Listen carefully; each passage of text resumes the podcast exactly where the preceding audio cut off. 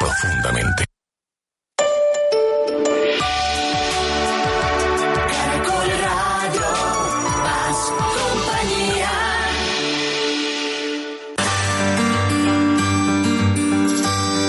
Historia del mundo.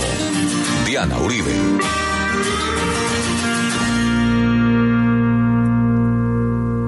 Buenas. Les invitamos a los oyentes de Caracol que quieran ponerse en contacto con los programas, llamar al 302-9559, 302-9559, o escribir a info arroba la casa de la historia punto com, info arroba la casa de la historia punto com, o consultar la página web www.lacasadelahistoria.com, www.lacasadelahistoria.com. Hoy vamos a hablar de Ernesto Sábato, otro de los grandes de la literatura argentina.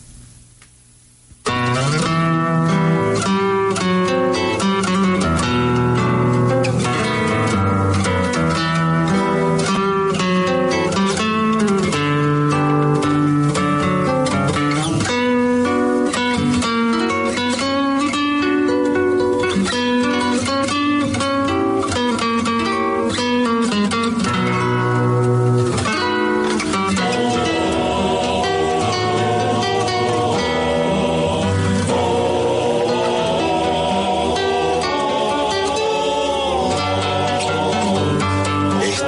Romance de la muerte de Juan Lavalle. La historia de la larga retirada de un hombre atormentado por el recuerdo y el infortunio. Pido a los hombres y mujeres de mi patria que la escuchen con respeto. Federales, unitarios. Es la historia de un soldado que cometió graves errores pero que luchó con coraje en 105 combates a la libertad de este continente. Y un hombre que, como tantos en nuestra tierra, murió finalmente en la derrota y la tristeza. Esto que estamos escuchando son textos de sábado que hizo en un disco y que los está leyendo Eduardo Feliu, se llama Elegía por la muerte de un guerrero y es una elegía a la valle y procedemos a contar una historia de un personaje completamente sui generis, original, sombrío, existencial, genial, una voz de la conciencia humana.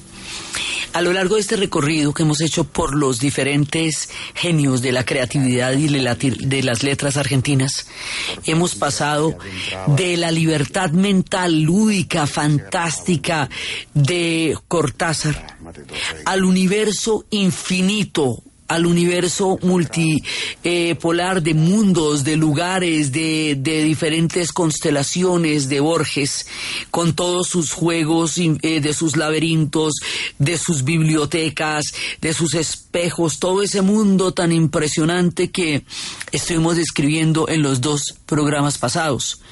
Y ahora nos vemos con otro de los grandes grandes, grandes, que es Ernesto Sábato. Ernesto Sábato se centra en la conciencia humana, en el sentido ético del ser humano frente a su tiempo, frente a su época, frente a su país. Es un hombre de una profunda mirada acerca de la responsabilidad de haber nacido y vivido en una época y en un lugar y en un continente y en un país como el que él nació y vivió. Él vivió casi 100 años, o sea, muere faltando 55 días para cumplir 100 años. Así que le tocó todo, le tocó absolutamente todo el siglo. Este hombre es como la voz de la conciencia de la Argentina y es uno de los grandes en América Latina también. Ninguno de estos tres personajes, habiéndoselo merecido infinitamente, se ganó el premio Nobel, hombre. No premio Nobel de literatura para Julio Cortázar, ni para Jorge Luis Borges, ni para Ernesto Sábato. Los argentinos no tienen premios Nobel mereciéndose tres sobrados de lote pero sobrados de lote. Bueno, así son las cosas. Los chilenos tienen dos, eh, los peruanos tienen uno, nosotros tenemos uno en literatura y otro de paz. Pero los argentinos, que cada uno de estos es un portento de la historia de las letras en América Latina y en el mundo, pues no, mira, mira vos. Entonces, este man es completamente sui generis, porque él, bueno, nace en 1911 con una familia de nueve hermanos. Él es hijo de dos emigrantes italianos. Su padre y su madre vienen en los barcos, llegan a la Argentina, como hemos visto tantas veces, a los conventillos y a todos esos lugares ellos van a desarrollar una, un nivel de vida relativamente bueno, él va a tener unas condiciones de, de crianza buenas que le van a permitir eh, en muchas oportunidades en la vida. Estos emigrantes que han enriquecido la Argentina, estos emigrantes que enriquecen el mundo, estos emigrantes que aportan generaciones de genios y que ellos mismos son grandes personajes y que ahora la vida se les está poniendo tan dura en las sociedades que ellos ayudaron a crear como en este momento está pasando en los Estados Unidos y en Europa, pues estos emigrantes fueron los papás de Ernesto Sábato. Llegaron en los barcos y tuvieron a este man. Y este man es el más duro de las letras, uno de los más grandes de las letras argentinas. Su iniciación y su historia es bien particular porque él se gradúa desde física, él era físico, ese era su, su principal, era, era su, eh, estuvo en la facultad de Ciencias Físico-Matemáticas de la Universidad de La Plata en el 29 y en el 33 eh, fue eh, se metió en el Partido Comunista, eso es muy importante, y conoció a una mujer a la que le debemos su obra, Matilde Kuminski Richter. ¿Por qué le debemos su obra a Matilde? Porque este man era pirómano. Entonces cuando escribía algo le parecía que no servía, iba y lo quemaba. Y esta mujer estaba ahí para que no lo quemara. Y entonces un día iba a quemar sobre héroes y tumbas, que ya vamos a ver que es una de las más grandes obras de la literatura latinoamericana. Y si no es porque esta lo ataja, la, va y la quema. Entonces esta mujer estuvo ahí con un hombre tan complejo como el que vamos a narrar, con una cantidad de dramas existenciales de insondables y profundos y ella lo acompañó toda la vida y a ella le debemos pues además eh, hay que contar esas historias de estas mujeres, hombre, de María Kodama, de Matilde Urrutia, eh, para Pablo Neruda, de Carol Dunlop, para, para Julio Cortázar. Matilde Kuminski fue la mujer que estuvo junto con, con Sábato toda la vida. Y estas mujeres muy importantísimas, como Mercedes Barcha, para, para García Márquez, todas las que, las que se aguantaron estos escritores y su genialidad y gracias a los cuales ellos pudieron escribir. Entonces, o pudieron viajar por el mundo, o pudieron ilustrarse de, de maneras maravillosas. Esta mujer es clave ahí porque es la que permite que el hombre no, en cualquier ataque, cualquier cosa que le da, no haya queme lo que escribió. Entonces, Resulta que él eh, se metió al Partido Comunista cuando viene el estalinismo, cuando empiezan las purgas, cuando empiezan a aparecer todo ese montón de elementos tan raros y tan complicados, él empieza a dudar del comunismo, por lo menos de la manera como está planteada. Y entonces cuando lo ven que tiene una crisis con el comunismo, que tiene una crisis existencial, entonces lo mandan para Moscú para entre comillas, reeducarlo, o sea, para, para sumergirlo como un tecito entre la ideología, para que el hombre agarrara más, más credibilidad. Pero el hombre es un escéptico por naturaleza y, lo vamos a ver en su desarrollo existencial. Entonces él dice que lo habían mandado a un lugar donde una de dos, uno o se, o se cura o termina en un psiquiátrico o en un gulag. Entonces él se pone a pensar que si se va para Moscú, de ahí no sale. O sea, lo meten en toda la, el engranaje, en toda la, digamos, la maquinaria que en ese momento significaba el mundo que estaba generando Stalin. Y se vuela. Dice que tenía que pasar por Bruselas.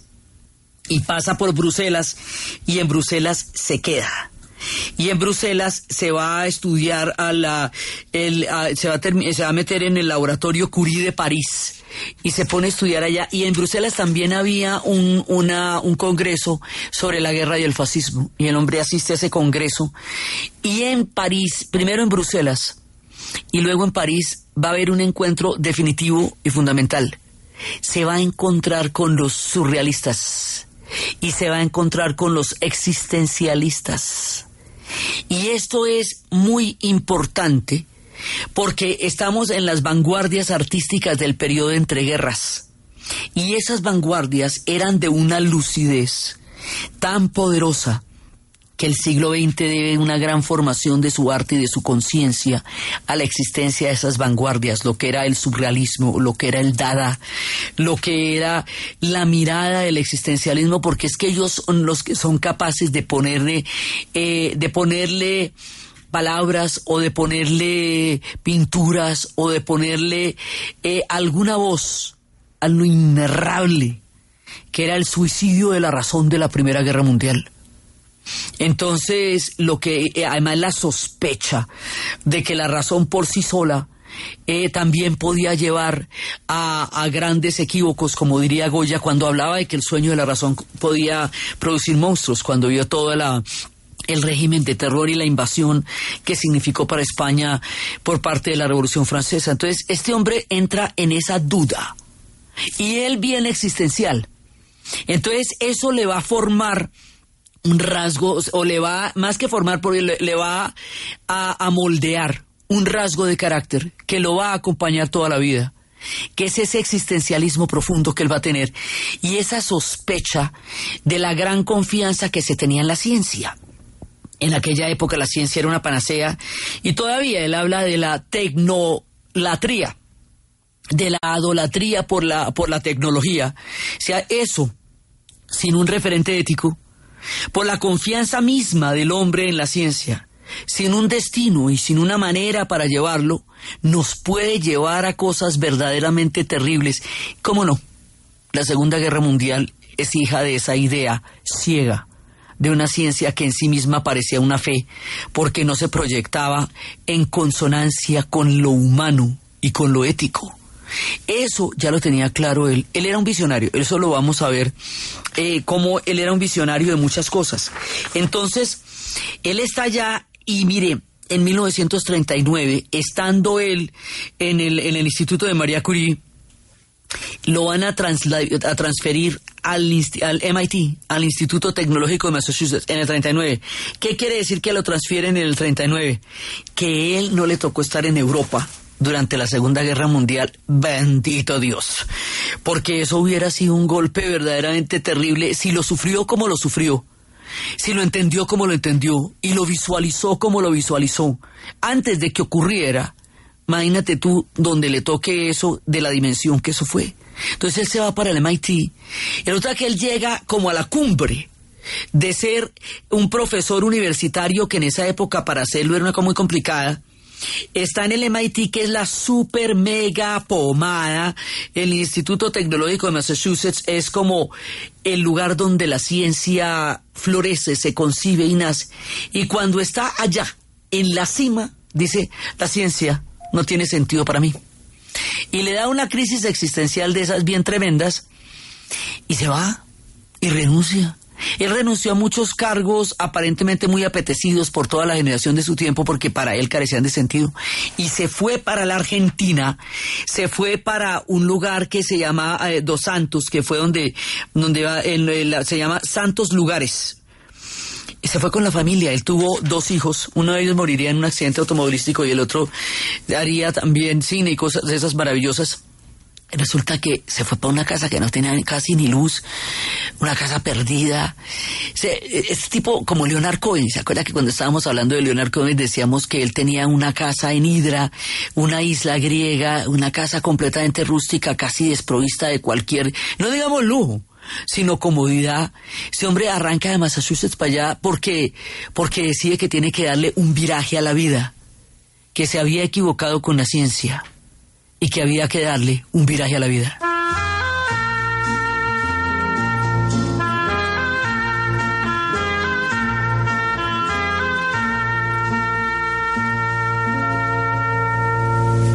Se equivocó la paloma, se equivocaba. Por ir al norte fue al sur, creyó que el trigo era agua, se equivocaba. creyó que el mar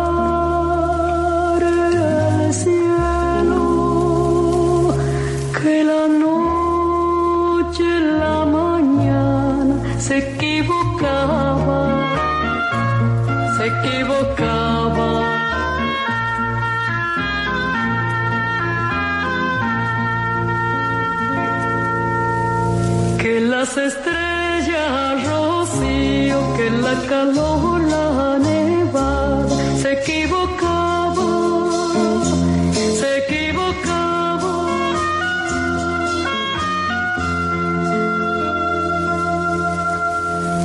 Que tu falda era tu blusa, que tu corazón su casa se equivocaba. Después de que él cree que su vocación a la ciencia es una equivocación, ahí él no encuentra ningún sentido, que no es ahí donde quiere estar, que la ciencia como se estaba dirigiendo, es que él la vio, o sea, y él la vio en los grandes centros de tecnología, él vio que la ciencia estaba yéndose, era por el lado de la guerra y era por el lado de la destrucción y no por el lado de la, de la salvación y la, y la mejora de la vida del hombre, que era el gran sueño con el que la ciencia se había concebido en una época. Él era un humanista y veía que la ciencia, como estaba concebida, no iba para allá. Entonces, ¿qué dice? Que se va a dedicar a la literatura y a la pintura. Y cambia radicalmente de vida habiendo dejado la vida anterior en el punto más alto al que una, al que una persona hubiera podido llegar en ese momento y más viniendo de, de nuestro continente. Entonces se fue. Y él empieza a escribir. Y dice, bueno, lo, y empieza, digamos, con la seriedad con que este hombre va a escribir. Él, él va a tener mucho tiempo, muchas veces crisis de sentido, porque él es un hombre profundo, y está permanentemente tratando de ser ético con su tiempo y con su vida, porque va a entrar en contacto con los existencialistas, con los existencialistas en Europa, antes y después. Y recordemos más adelante que después de la Segunda Guerra Mundial, Sartre diría que antes de nacer no éramos nada, que después de morir no éramos nada, que la vida era un intermedio entre la nada y la nada de dudosa significación. Entonces, el espíritu de sábado está marcado por ese existencialismo que lo vamos a ver una y otra vez reflejado en sus obras y reflejado en su propia vida. Una, una profunda sospecha de, de acerca de, mm, de la naturaleza humana en, en para dónde va y cómo conduce las cosas, ¿no? Entonces él, él tiene un poco eso también que lo va a marcar y es un hombre profundamente alerta, profundamente honesto en todo lo que él está pensando. Entonces, después de eso, en 1941 va a escribir una, un artículo sobre Adolfo Bioy Casares, ve, y ahí nos vamos encontrando, ¿no? Porque Adolfo Bioy Casares era el que era amigo de Borges y los dos fueron los que lo hicieron el personaje de Bustos Domecq.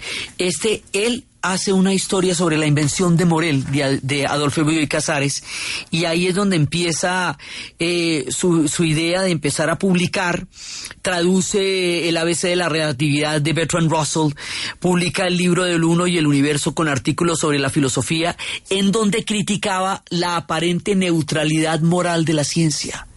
Dice, eso es un mito, que la ciencia tiene una neutralidad moral. La ciencia está encaminada a intereses particulares y ella no existe por sí sola, aislada de las pasiones y de los intereses humanos de ninguna manera. Entonces, y así va empezando a entrar en la y, a recibir el premio de la Municipalidad de Buenos Aires de en la Sociedad de, de Argentina de Escritores, pero él mm, todavía no logra y tiene líos económicos porque bajarse uno del MIT y montarse en una casa de estas a escribir. Entonces lo nombran director de la UNESCO, pero también renuncia a los dos meses porque tampoco le parece. Y entonces, después de haber llevado, por todos lados, llevó su primera novela, El túnel. Lo llevó a todas partes y nadie se la publicó, la publicó la revista Sur que esa revista Sur es muy importante, pues es la revista Sur de Borges, y, hay un momento en que Borges es el primero en entender la genialidad de Cortázar cuando publica un cuento suyo en la revista Sur, pues la, la novela El túnel, que va a ser una de su, la, su primera y gran, de las grandes, eh, aparece ahí en la revista Sur. Entonces, es como él empieza a darse a conocer. El túnel sobre héroes y tumbas, Abadón el exterminador, son las tres novelas, la trilogía de la vida de Ernesto Sábato, y esas novelas van a ser escritas con 15, 20, 10, 12 años de, ante la, de diferencia la una en la, y la otra. Entonces, el túnel, que fue por lo que él se hizo tan famoso que al poco tiempo hicieron una película, el túnel va a ser una revelación. El túnel es una novela existencial de un hombre que se obsesiona, Juan Pablo Castel, por una mujer y empieza a crear alrededor de esa obsesión toda una, eh, una mirada de todo lo que va a ser su vida y todo, y al final termina matándola y empieza por decir que la mata. Y esta novela tan icónica y tan importante en la cual algunos ven todo el existencialismo, ven la, eh, las corrientes filosóficas de la posguerra, el túnel, el que la va a entender y el que la va a traducir al francés y el que la va a volver no solamente una novela muy conocida, sino que va a crear realmente el, la entrada de, de, de, de Sábato a las letras es Albert Camus el gran escritor existencialista que escribió El extranjero. Y si uno ve, el túnel y el extranjero se tocan. Se tocan en un montón de puntos. El que le entiende, el que lo pilla, el que entiende de qué se trata eso es Albert Camus. Y se lo va a publicar en Editorial Glimart. Y ahí es cuando este hombre se va a dar a conocer en el mundo entero. Y eso es lo que vamos a ver después de la pausa.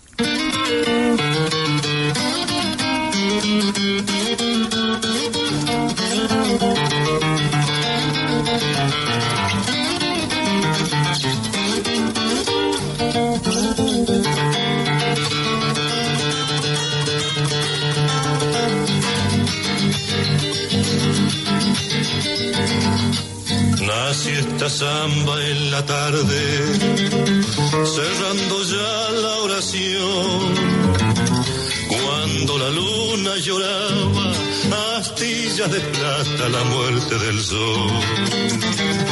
Cuando la luna lloraba, astillas de plata la muerte del sol. La curaron esos ríos que murmuran al pasar y el viento de los inviernos le dio la tristeza que la hace llorar.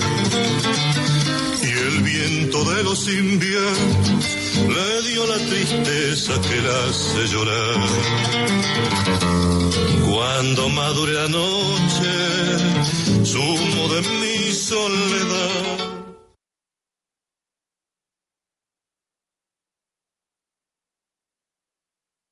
Apetifor, producto natural. Apetifor mejora tu apetito. Apetifor mejora el apetito en niños y adultos. Calidad Natural Freshly. En productos naturales la primera opción. ¿Punto naturista? Gracias. ¿Tiene Digestar Jalea con acción laxante, suave, blanda y placentera de Laboratorios Natural Freshly? Sí, señora. Tenemos la línea Natural Freshly. Digestar Cápsulas Forte y Digestar Fibra. Para otras afecciones, Apetifor, Venas Full, Gasof y Finacid. ¿Y Freshly Pause Cápsulas y Fibofor Fibra con probióticos? Naturalmente. Natural Freshly. Tratamientos científicos con productos naturales. En productos naturales, la primera opción. Con el sello del Instituto Farmacológico Botánico. La noticia hasta ahora, la selección Colombia Sub-20 que jugará hoy después de las 6 y 15 de la tarde ante Uruguay en el marco de la tercera fecha del hexagonal final en el Campeonato Sudamericano Sub-20 Juventud de América. La presencia de Carlos Cuesta, Daniel Rojano y Cristian Mina serían las tres novedades que presenta el equipo de Carlos Pisis Restrepo. Por su parte, Fabián Couto, técnico de Uruguay, analizó lo que podría ser Colombia. Con respecto a Colombia, y bueno, hemos visto a una Colombia tal cual es el fútbol colombiano, por momentos con mucha posesión de la pelota, involucrando mucha gente en la evolución del juego y también por momentos, sobre todo contra Argentina, vimos que intentó tener ser un juego un poquito más vertical. El partido entre Colombia y Uruguay tendrá dirección de Eterna Paraguaya, con Marco Díaz de Ayudar como central, asistido por de Saldívar y Darío Gaona.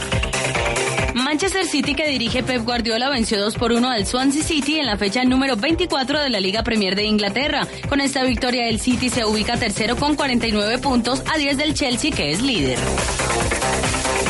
En la fecha 23 de la Liga Italiana, Chievo Verona y Udinese igualaron 0 por 0. Por el Udinese, el colombiano Duan Zapata jugó los 90 minutos. Mientras tanto, Empoli empató 1 por 1 con Torino. El colombiano Andrés Tello fue suplente con el Empoli. En el cierre de esta jornada, a las 2 y 45 de la tarde, hora de Colombia, Juventus, líder con 51 puntos, recibirá al Inter de Milán. Los colombianos Juan Guillermo Cuadrado con la Juve y Jason Murillo con el Inter serían titulares. Los 5 mil dólares que cuesta cada anillo que se entrega a los jugadores campeones del Super Bowl. ¿Y usted cómo durmió anoche? Comodísimo. Colchones comodísimos para dormir profundamente. Estudia la Juan, licenciatura en Educación Física, Recreación y Deportes, Medicina Veterinaria, Ingeniería Agropecuaria y Zootecnia. Fundación Universitaria Juan de Castellanos, carrera 11, número 1144 en Tunja. PBX 742-2944, www.jrc.edu.com. Porque somos más que una universidad, somos una familia. Institución sujeta a inspección y vigilancia por el Ministerio de Educación Nacional. En la Cooperativa Financiera John F. Kennedy, crédito para lo que necesite. Fácil y rápido. Cuotas fijas, cómodos plazos, intereses rebajados. Además, beneficios por solidaridad. Pase y solicite usted también su crédito. Un jugoso negocio donde todos ganamos. Vigilado Superintendencia Financiera de Colombia.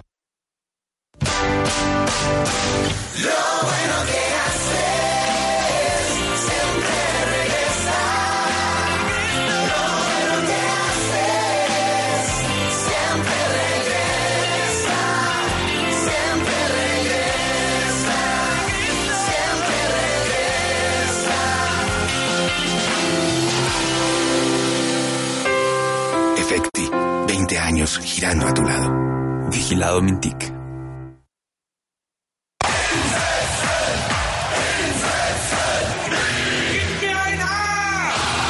Lo mejor del juego siempre viene en el alargue. Porque somos credibilidad. Rechazó la de Turquía, quiere jugar en Flamengo y va a ser jugador de Flamengo. Grandes personajes.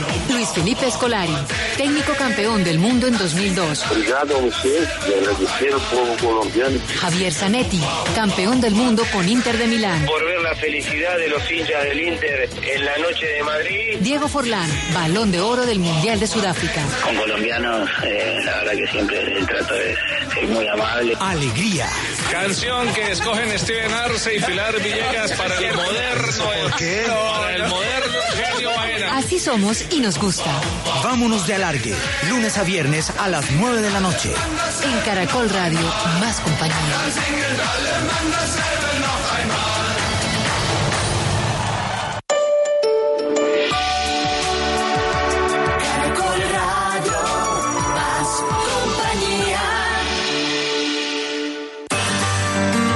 Historia del mundo de Caracol Radio. Con Diana Uribe.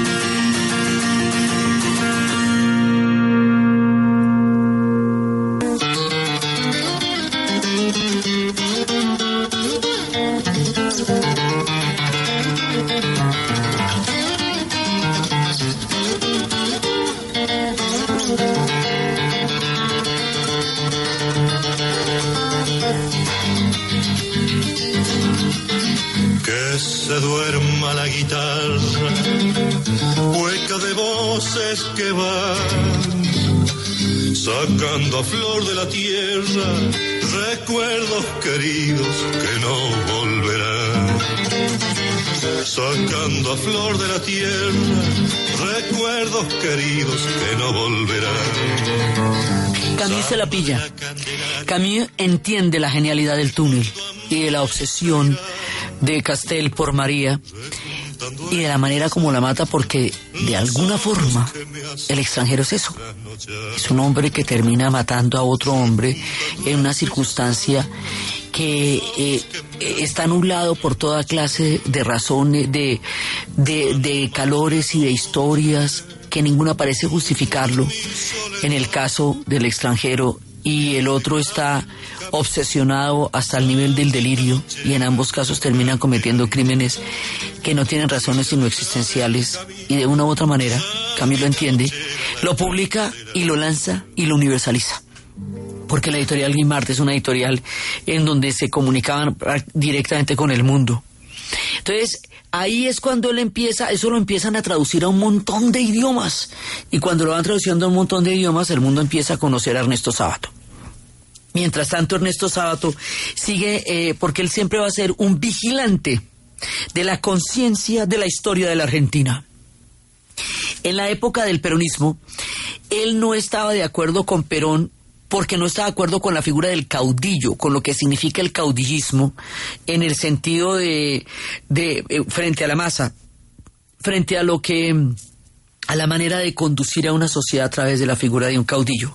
Pero sí exaltaba la figura de Eva Perón, porque Eva Perón fue la que hizo todo el tema social.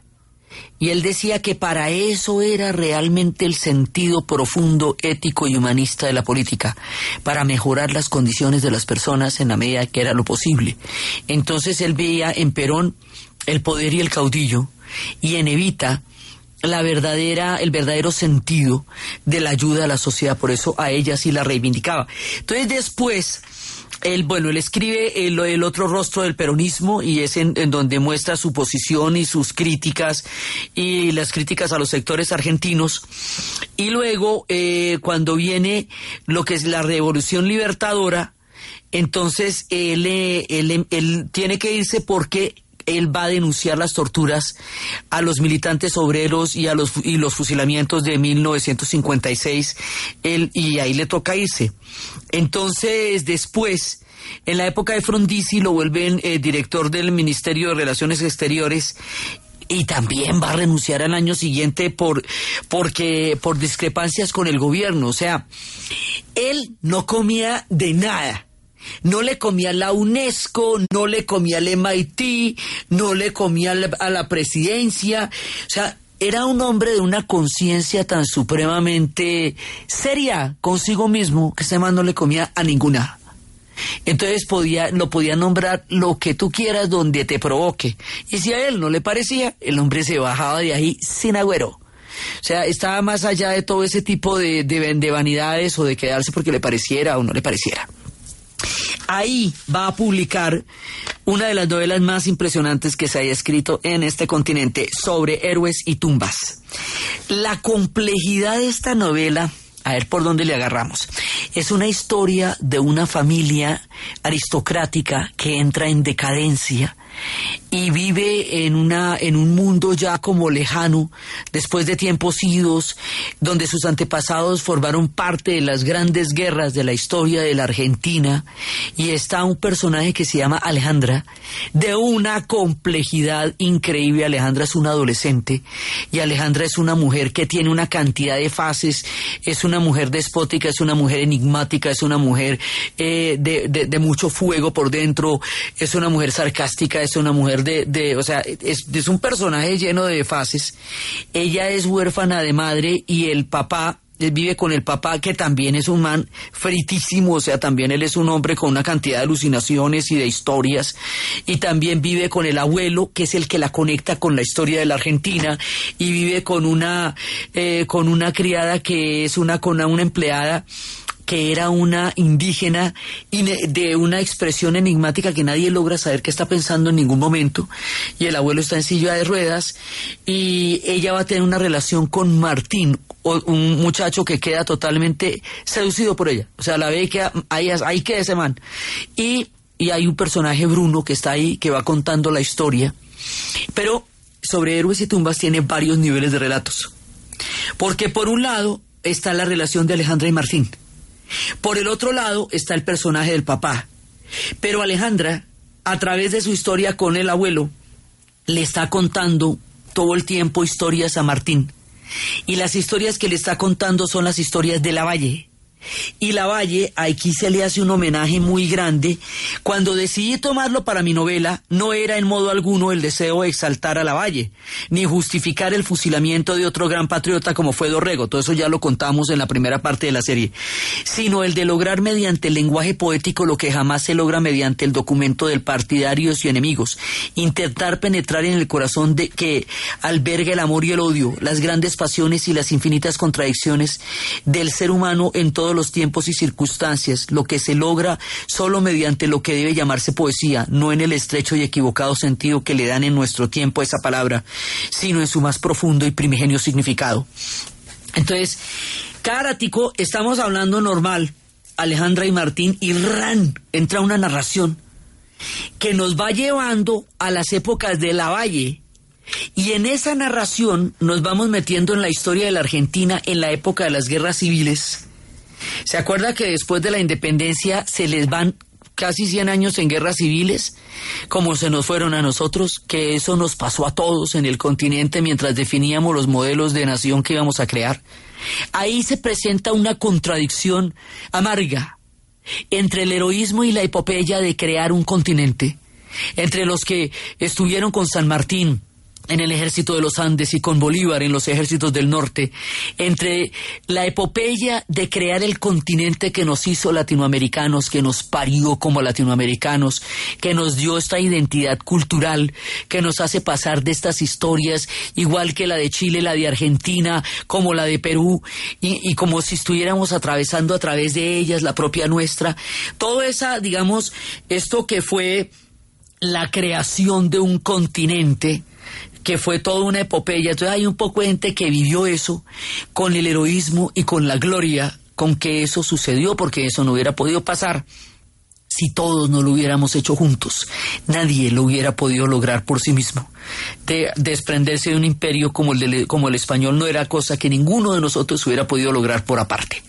Entonces, está la memoria de la gesta, pero también vienen las guerras civiles y las guerras civiles dan una sensación amarguísima de ¿para qué se hizo todo eso si nos íbamos a quebrar entre nosotros tratando de sacar un proyecto de nación? En ese punto, entre la gloria en un minuto y la amargura en una continuidad, están los personajes a los que hace alusión Alejandra cuando habla de la valle y habla de otros personajes, también en un momento habla de Rosas, pero es que estas alusiones están en toda la novela. O sea, eso en sí mismo es un pedazo de la novela que va sucediendo mientras Alejandra y Martín se conocen y Alejandra habla del abuelo. Entonces usted está leyendo la novela y ¡suas! se termina por haber metido en una de esas guerras civiles y dice, ¿y esto a qué horas? ¿Cómo fue que pasó esto? Porque es que ahí hay otra novela dentro de la novela que es la que va contando eso, en la relación entre Martín y Alejandra. Pero también hay otro personaje ahí que es el papá de Alejandra, y el papá de Alejandra aparentemente es un tipo alucinado, un poco paranoico, y va a publicar, él va a escribir una cosa que es de lo más perturbador que usted puede imaginar, el informe sobre ciegos. Esto es de dar alaridos. Entonces, es una cosa, dice, informe sobre ciegos.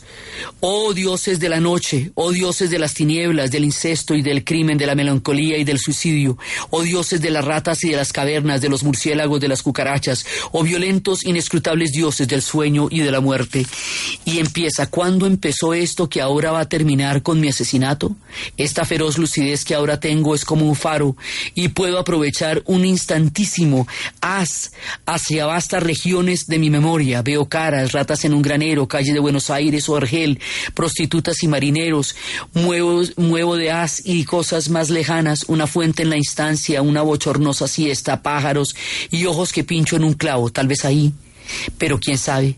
Puede ser mucho más atrás, en épocas que ahora no recuerdo, en periodos remotísimos de mi primera infancia, no sé, ¿qué importa? además, y arranca. Veo, eso mejor dicho, esto es de Alar Dios, uno se lee el informe sobre ciegos y se le paran los pelos. Y es como, después de que habíamos hablado de esa amorosa ceguera de Borges, del poema de los dones, que para él era un enaltecimiento, una, una, eh, una eh, ironía de la providencia que no se le rebaje a lágrima ni a reproche. Esto es una historia de terror. Y al final Sábato también va a terminar cieguito. O sea, hacia el final de la época su visión ya va a estar muy nublada. Entonces, esta novela tiene un montón de relatos que la hacen muy compleja y al principio de la novela aparece una nota de crónica roja. Y la nota de crónica roja dice eh, una es una cosa que uno no se imagina como qué es lo que le va a pasar con eso, porque aparentemente está ahí. Y se nota preliminar. Las primeras investigaciones revelaron que el antiguo mirador que servía de dormitorio a Alejandra fue cerrado con llave desde adentro por la propia Alejandra. Luego, aunque lógicamente no puede precisarse el lapso transcurrido, mató a su padre de cuatro balazos en una pistola calibre 32, finalmente echó nafta y prendió fuego. Esta tragedia, que sacudió a Buenos Aires por el relieve de esa vieja familia argentina, pudo parecer al comienzo la consecuencia de un repentino ataque de locura. Pero ahora un nuevo elemento de juicio ha alterado ese primitivo esquema. Un extraño informe sobre ciegos que Fernando Vidal terminó de escribir la noche misma de su muerte. Fue descubierto en el departamento que con nombre supuesto ocupaba en la villa de Voto. Es, de acuerdo con nuestras referencias, el manuscrito de un paranoico.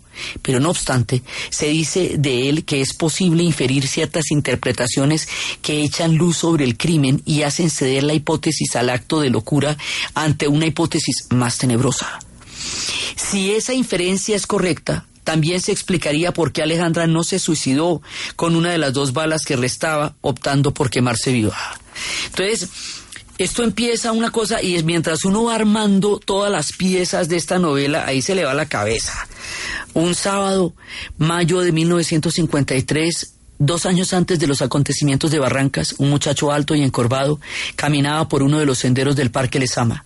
Se sentó en un banco cerca de la estatua de Ceres y, permaneció sin hacer nada, abandonado a sus pensamientos, como un bote a la deriva en un gran lago aparentemente tranquilo, pero agitado por corrientes profundas, pensó Bruno, cuando después de la muerte de Alejandra Martín le contó confusa y fragmentariamente algunos de los episodios vinculados con aquella relación.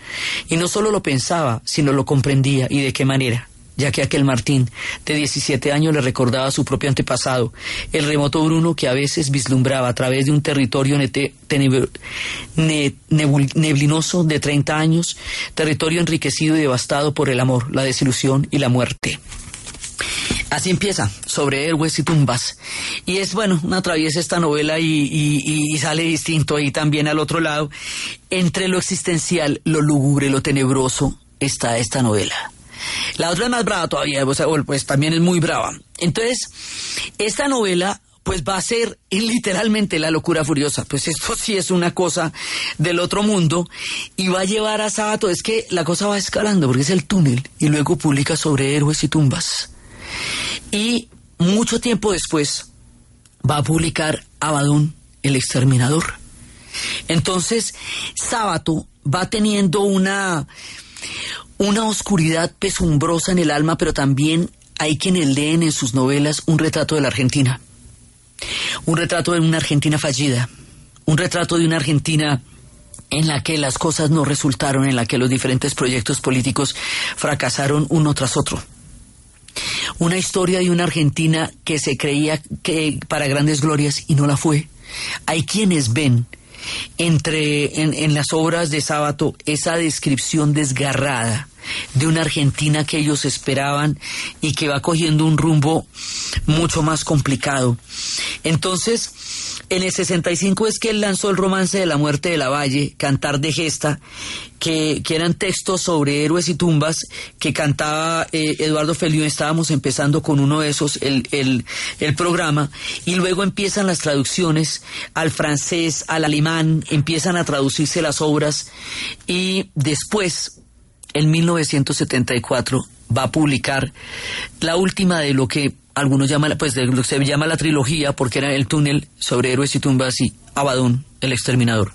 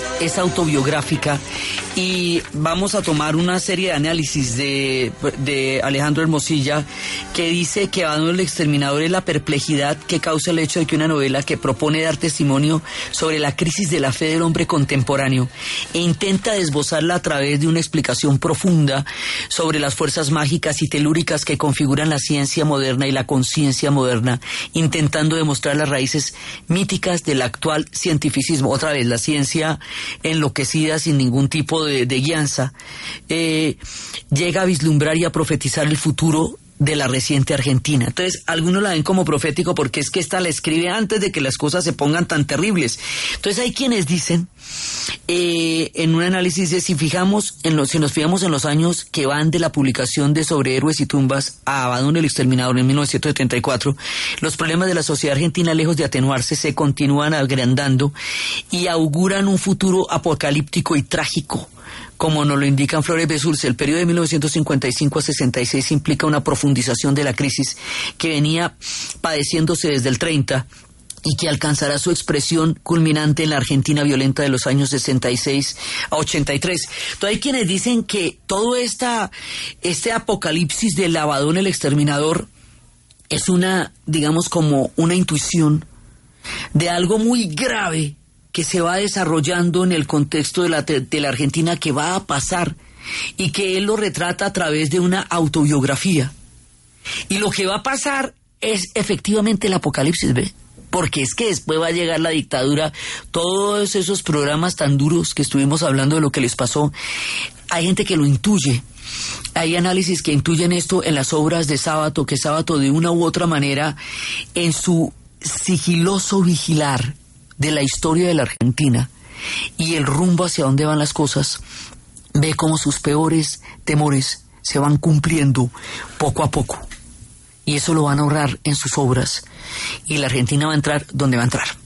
Después, mucho tiempo después, a él lo van a nombrar, esto es muy importante, lo van a nombrar el director de la Comisión para la Verdad. Y esa, eso va a ser fundamental. La CONADEP, Comisión Nacional sobre la Desaparición de Personas. En la época del retorno a la democracia, el presidente Raúl Alfonsín lo va a nombrar jefe de esta comisión que va a quedar en, un, en la investigación queda plasmada en un libro que se llama Nunca Más y abre las puertas del juicio a las juntas militares de la dictadura por los crímenes cometidos en el 85, según lo que había prometido Alfonsín cuando llegara al poder en el retorno a la democracia, que lo primero que iba a hacer era establecer los juicios contra los militares por lo que cometieron la dictadura. Sábato hablaba de los dos demonios.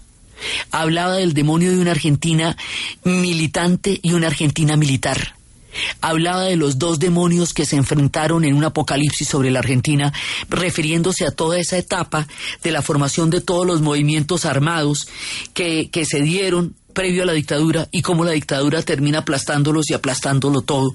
Él habla de la teoría de los dos demonios. También habla de los escritores y sus fantasmas. Dice que el escritor es un ser poblado por una gran cantidad de obsesiones que plasmada reiteradamente en su obra son los fantasmas que van a hacer que él de una u otra manera pueda exorcizarlos a través de la escritura.